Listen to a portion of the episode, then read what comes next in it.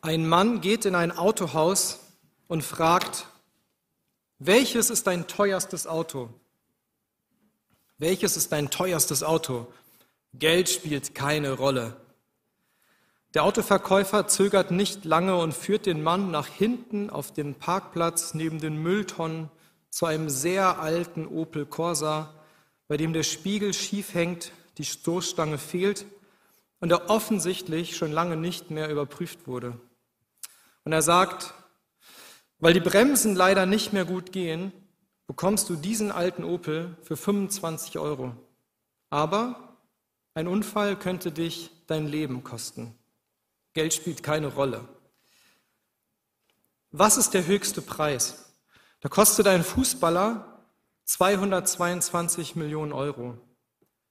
Im amerikanischen Sport hat jetzt ein Spieler einen Vertrag unterschrieben, der ihm in den nächsten zehn Jahren 503 Millionen Dollar bringt.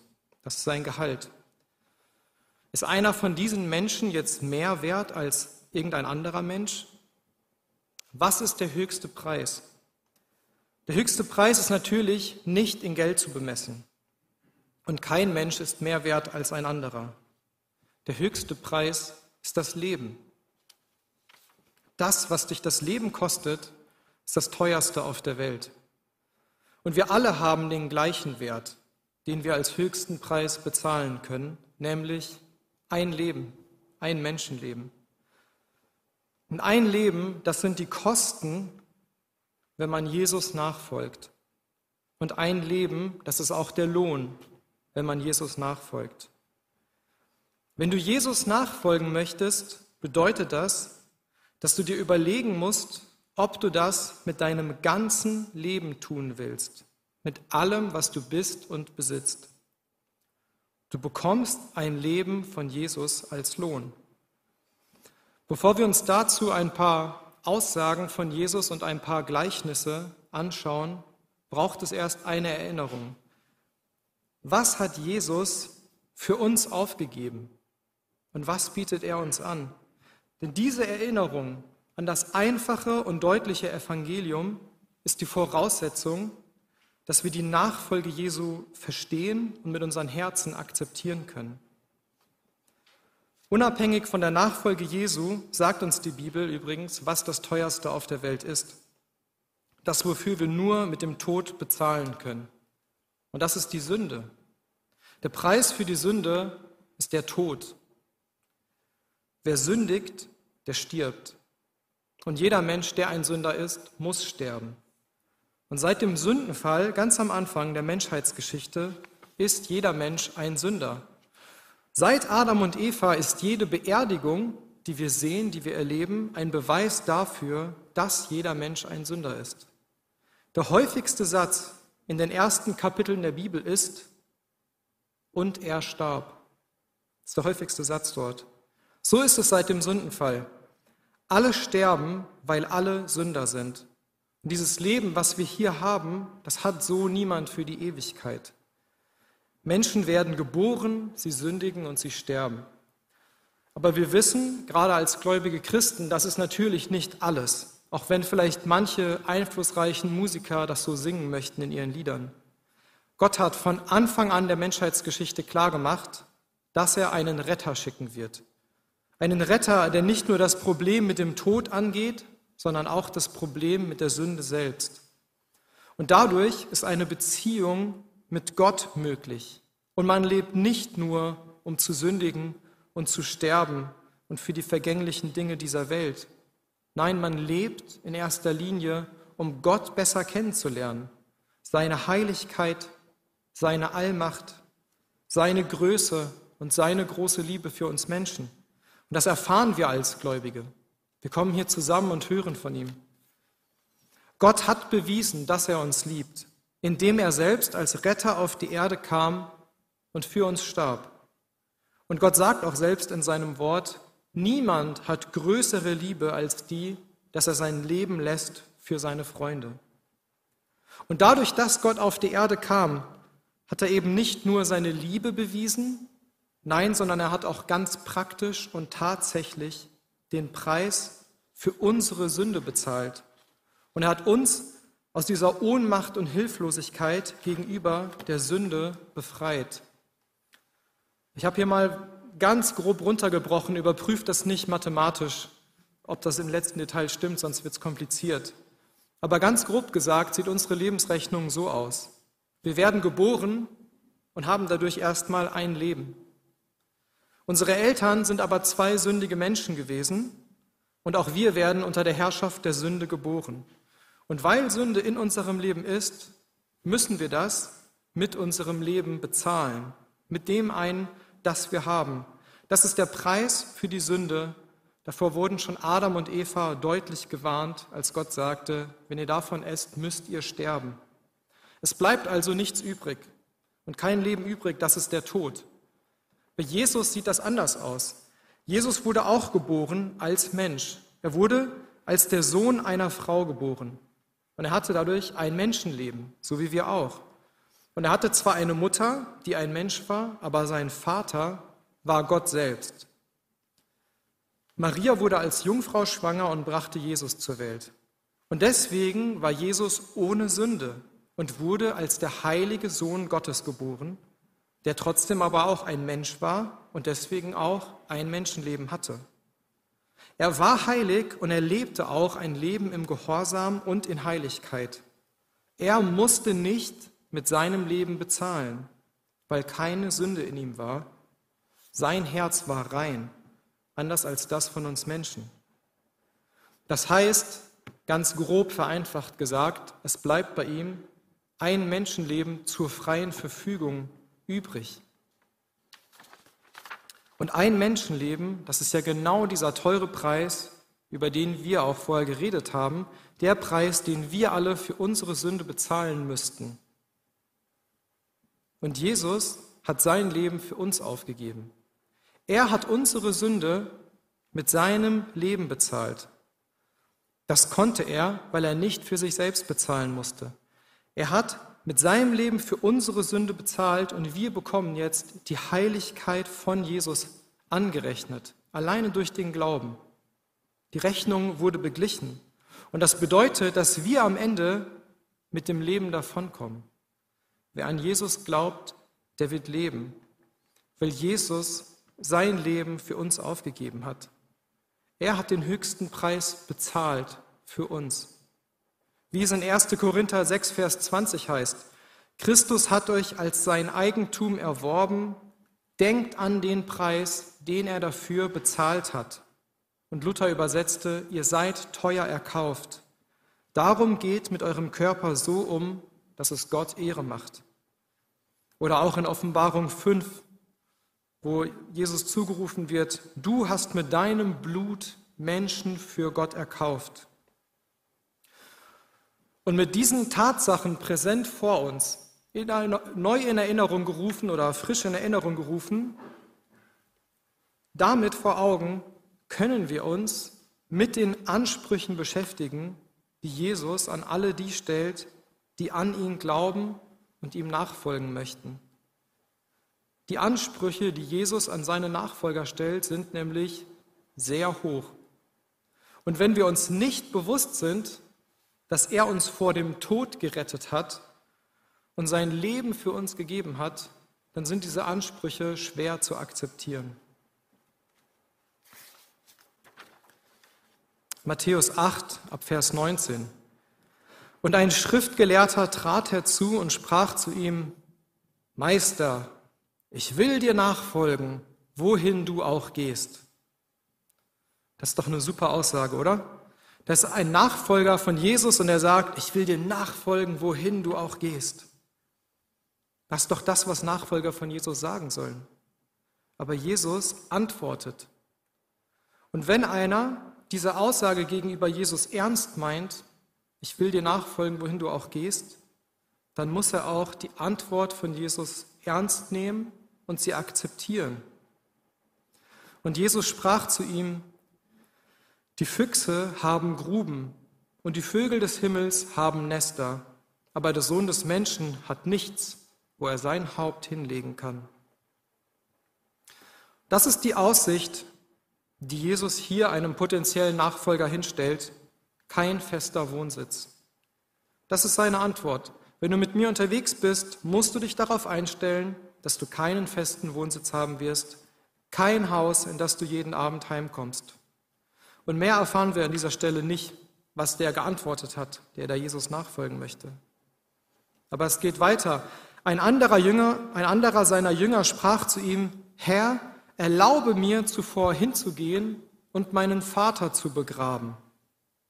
Jesus aber sprach zu ihm, Folge mir nach und lass die Toten ihre Toten begraben. Die Juden hatten ja sehr viele Gesetze, die sie befolgten, viele Rituale, Waschungen, Gebete, zum Beispiel auch das Gebet, höre Israel, der Herr ist unser Gott, der Herr allein. Dieses Gebet galt als extrem notwendig für einen Juden und zwar jeden Tag.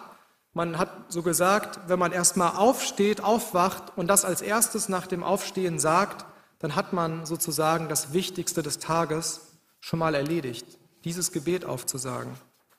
Aber es gab eine Ausnahme, wann man dieses wichtige Gebet nicht aufsagen musste, nämlich wenn man in eine Bestattung verwickelt war.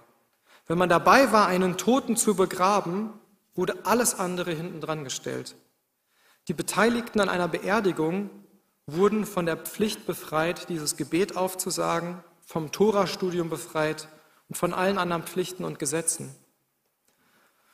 Und das galt nicht nur als Pflichtgebot, einen Toten zu begraben, sondern auch als Liebesdienst zusätzlich. Das heißt, es hatte eine unglaublich hohe Stellung. Und was Jesus hier sagt, das deutet ein Bibelausleger als das wohl schockierendste, was die Juden damals hören konnten. Lass die Toten ihre Toten begraben, du folge mir nach. Was will Jesus damit sagen? Zuerst einmal sagt er, die, die mir nicht nachfolgen, sind tot.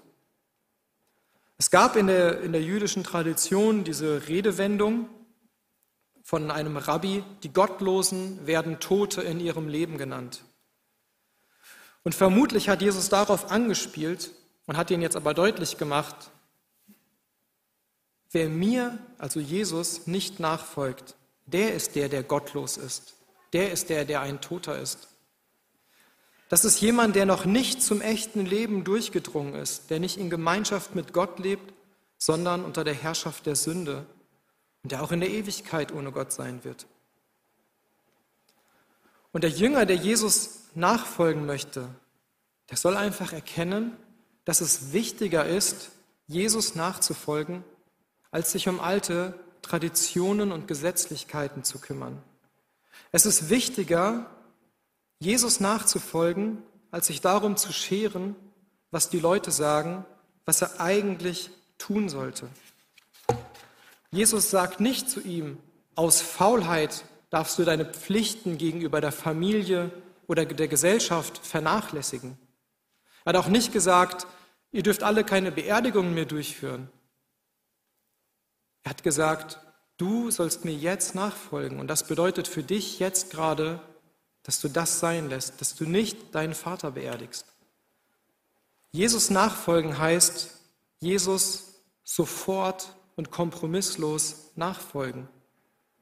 Nicht erst noch die Dinge der Welt regeln wollen oder auch die Dinge, die von den Eltern überliefert werden als wichtig, die aber nicht in Gottes Wort zu finden sind als wichtig.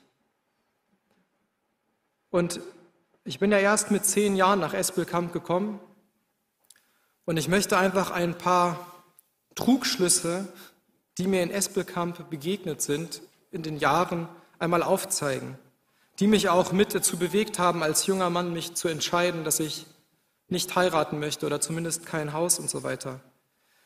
Ich habe folgende Gedanken von jungen Christen aus Espelkamp damals gehört und ich weiß nicht mal mehr, wer das war und so, aber Hört es euch einfach an und schaut, ob ihr euch selbst wiederfindet. Ich möchte das hier in Liebe predigen. Ich will ganz ehrlich sein. Ich möchte niemanden angreifen, darum geht es mir nicht.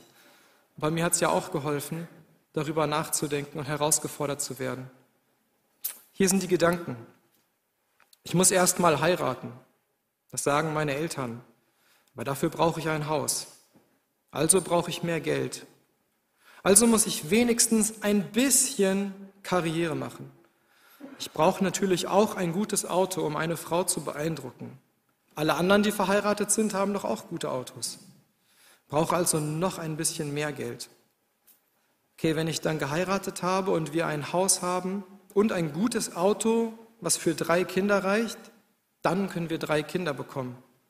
Und wenn das alles geregelt ist und es den Kindern gut geht, dann schaue ich mal, wo ich im Reich Gottes mithelfen kann. Aber jetzt muss ich erstmal Überstunden schieben, damit ich mir das alles leisten kann, damit das erstmal alles geregelt ist. Jesus sagt, macht euch also keine Sorgen. Fragt nicht, was sollen wir denn essen? Was können wir trinken? Was sollen wir anziehen? Denn damit plagen sich die Menschen dieser Welt herum. Euer Vater weiß doch, dass ihr das alles braucht. Euch soll es zuerst um Gottes Reich und Gottes Gerechtigkeit gehen, dann wird er euch alles Übrige dazugeben. Und Jesus meint diese Verse ernst. Er hat das nicht zum Spaß gesagt. Es soll uns als Nachfolger von Jesus nur um seine Sache gehen. Er kümmert sich darum, dass wir alles haben, was wir brauchen. Wir sind befreit von diesem Denken, mit dem sich die Menschen dieser Welt herumplagen, die Toten, die nicht Jesus nachfolgen.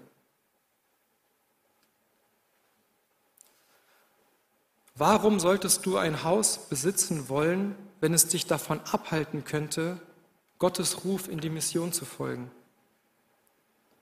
Für die ersten Geschwister, die aus Russland hier nach Espelkamp kamen, war es, denke ich, sehr wichtig, Häuser zu bauen. Die hätten hier sonst nicht vernünftig leben können und die mussten mal wo ankommen. Und sie haben die Häuser gefüllt mit Menschen, haben hart gearbeitet, um genug zu essen zu haben und waren genügsam. Aber jetzt ist in unseren Gemeinden in Espelkamp so ein großer Wohlstand vorhanden und wir wohnen sicher. Uns geht es gut, wir sind gesammelt, wir sind wirklich über Jahrzehnte jetzt gesammelt worden und wir sind in der Lage zu senden. Und es wäre doch eine Schande, wenn wir diesen Moment nicht nutzen, um Missionare auszusenden. Im Neuen Testament sehen wir viele gläubige Leute, die ein Haus besitzen. Und das ist nicht falsch. Es ist nicht falsch. Nur daran festzuhalten, ist falsch. Das widerspricht der Nachfolge Jesu. Ich glaube, dass Jesus uns auffordert, dass wir dazu bereit sind, alles loszulassen und das vor ihm hinzulegen und zu hören, was er zu sagen hat. Und vielleicht, sogar höchstwahrscheinlich, wird er dir sagen, dass du bis zum Tod in deinem Haus bleiben kannst. Es ist gut möglich, dass das Gottes Plan für dich ist, aber du musst es vor Gott ausbreiten. Das ist, was er von uns fordert. Matthäus 19, Vers 27, da sagte Petrus zu Jesus, wir haben alles aufgegeben, um dir nachzufolgen. Was werden wir dafür bekommen? Jeder, der um meines Namens willen sein Haus, seine Geschwister, seine Eltern, seine Kinder oder seinen Besitz aufgegeben hat, wird hundertmal so viel wiederbekommen und das ewige Leben erlangen. Doch viele, die heute wichtig erscheinen, werden dann die geringsten sein. Und die, die hier ganz unbedeutend sind, werden dort die größten sein. Sei doch mal ganz offen und ehrlich vor Jesus bereit, alles, alles, was in deinem Leben ist, für ihn aufzugeben und höre auf ihn. Und ich sage euch eins, es geht hier nicht um dein Haus. Das ist nur aus der Erfahrung einer der größten Bausteine für viele Menschen, der sie davon abhält, in die Mission zu gehen, wenn Gott sie ruft. Vor allem geht es hierbei aber um unser Herz. Es geht um sündige Leidenschaften, um sündige Gedankenspiele, denen wir nachgehen.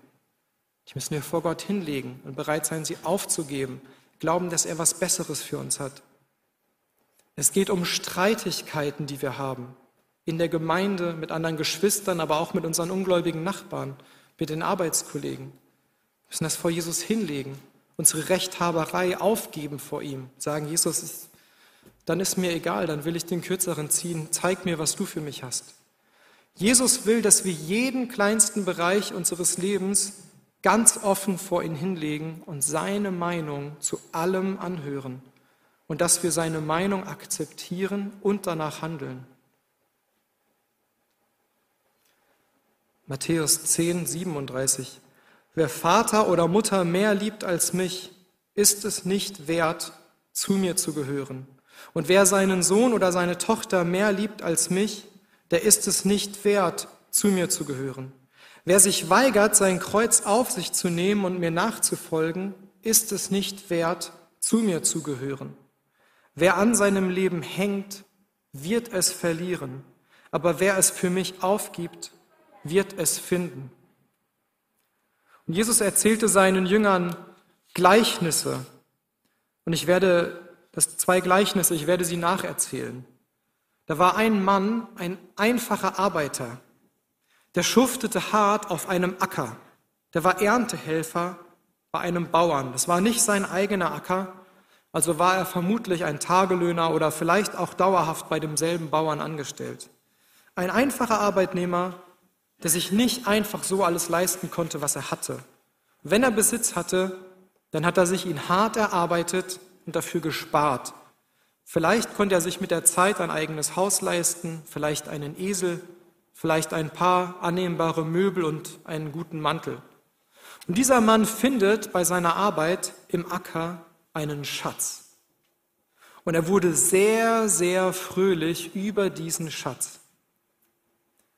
Und er erkannte, dass dieser Schatz mehr wert ist als alles andere auf der Welt. Also verkaufte er alles andere auf der Welt.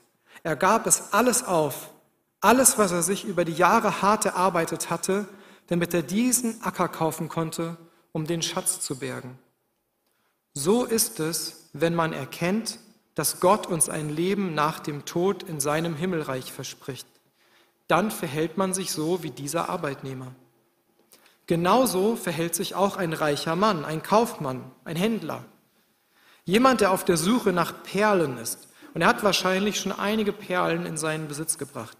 Und das muss ein sehr wohlhabender Mann sein. Jemand, der sich alles leisten kann, worauf er Lust hat, wonach ihm der Sinn steht. Um seine finanzielle Absicherung braucht der sich keine Gedanken machen. Und dieser Händler findet eine Perle, die von so besonderer Schönheit ist, dass er bereit ist, dafür alles aufzugeben, was er bis dahin gewonnen hat.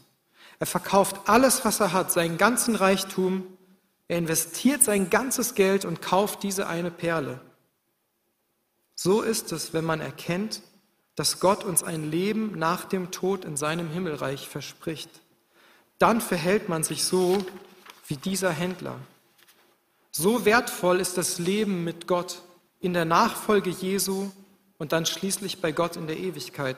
Es ist mehr wert als alles andere, was wir in diesem Leben jemals aufbauen oder kaufen könnten. Die beiden Gleichnisse sind Matthäus 13 ab Vers 44. Das Leben mit Gott in der Ewigkeit ist so unvergleichlich viel wertvoller und besser, dass wir es uns eigentlich kaum vorstellen können. Wer versteht, wie gut es wirklich ist, der wird bereit sein, alles, was er ist und was er hat, in den Dienst für dieses Reich Gottes zu stellen. Alles aufzugeben für die eine Sache, Jesus nachzufolgen und Teil seines ewigen Reiches zu sein. Jesus stellt das hier in diesem Gleichnis als die natürliche Reaktion dar. Wenn man sich mal wirklich bewusst macht, was Jesus für uns bedeutet, die natürliche Reaktion darauf ist, alles aufzugeben, woran man bis dahin auf der Erde festgehalten hat. Jeder, der um meines Namens willen sein Haus, seine Geschwister, seine Eltern, seine Kinder oder seinen Besitz aufgegeben hat, wird hundertmal so viel wiederbekommen und das ewige Leben erlangen. Die Kosten der Nachfolge und der Lohn der Nachfolge. Die Kosten der Nachfolge sind das Leben, sein ganzes Leben Jesus hingeben. Und der Lohn ist auch das Leben, man wird ewig leben. Und das Leben, das man aufgibt, ist doch ein Leben, das Ungläubige genauso leben würden, ein geistlich totes Leben, bestimmt von der Sünde und nicht vom Heiligen Geist. Wir hatten, bevor wir zum Glauben an Jesus kamen, jeder von uns, ein Leben in der Abhängigkeit der Sünde. Wir konnten nichts dagegen tun. In der Trennung von Gott, unserem Schöpfer, haben wir gelebt, ein Leben unter der Herrschaft Satans. Aber das Leben, das wir bekommen von Jesus, ist ein geistlich erfülltes Leben. Wie kann man sich das vorstellen? Ich finde es wirklich schwer, sich vorzustellen, aber Jesus verspricht, wer ein Haus aufgibt, der bekommt dafür etwas, was besser ist als 100 Häuser. Gott weiß, was uns wahre Erfüllung und Freude bringt. Und er befiehlt uns, ihm nachzufolgen, damit wir das erfahren können. Und ich will jetzt noch an dieser Stelle erwähnen, das ist mir nämlich auch wichtig, Gott sagt nicht, dass wir uns von allen schönen Dingen dieser Erde entziehen sollen. Wir sollen auf keinen Fall künstlich ein Leben im Verzicht führen. Das, diese Askese, das ist nicht biblisch. Wir dürfen auch im Überfluss und im Luxus leben. Es wäre gegen Gottes Willen, die Dinge nicht zu verbrauchen und zu nutzen, die ja sowieso da sind. Aber wir sollen eben immer bereit sein, Gott zu vertrauen dass es uns auch gut gehen wird, wenn wir darauf verzichten, weil wir für sein Reich unterwegs sind. Dazu sollen wir immer bereit sein und unser Leben wird von echter Freude erfüllt sein, ein geistlich erfülltes Leben. Wir geben ein Leben auf, das sowieso auf den Tod zusteuert. Und das ist übrigens alles, was nicht zu Gottes Reich gehört, sondern zum Leben in der Welt, ist alles vergänglich und steuert auf das Ende zu. Selbst Anerkennung von irgendwelchen Menschen. Wenn wir nur für die Anerkennung irgendwelcher Menschen leben, diese Menschen sterben irgendwann, dann ist die Anerkennung weg. Vergängliche Dinge für vergängliche Menschen. Dinge, die nach dem Leben auf der Erde keinen Bestand haben, die geben wir auf.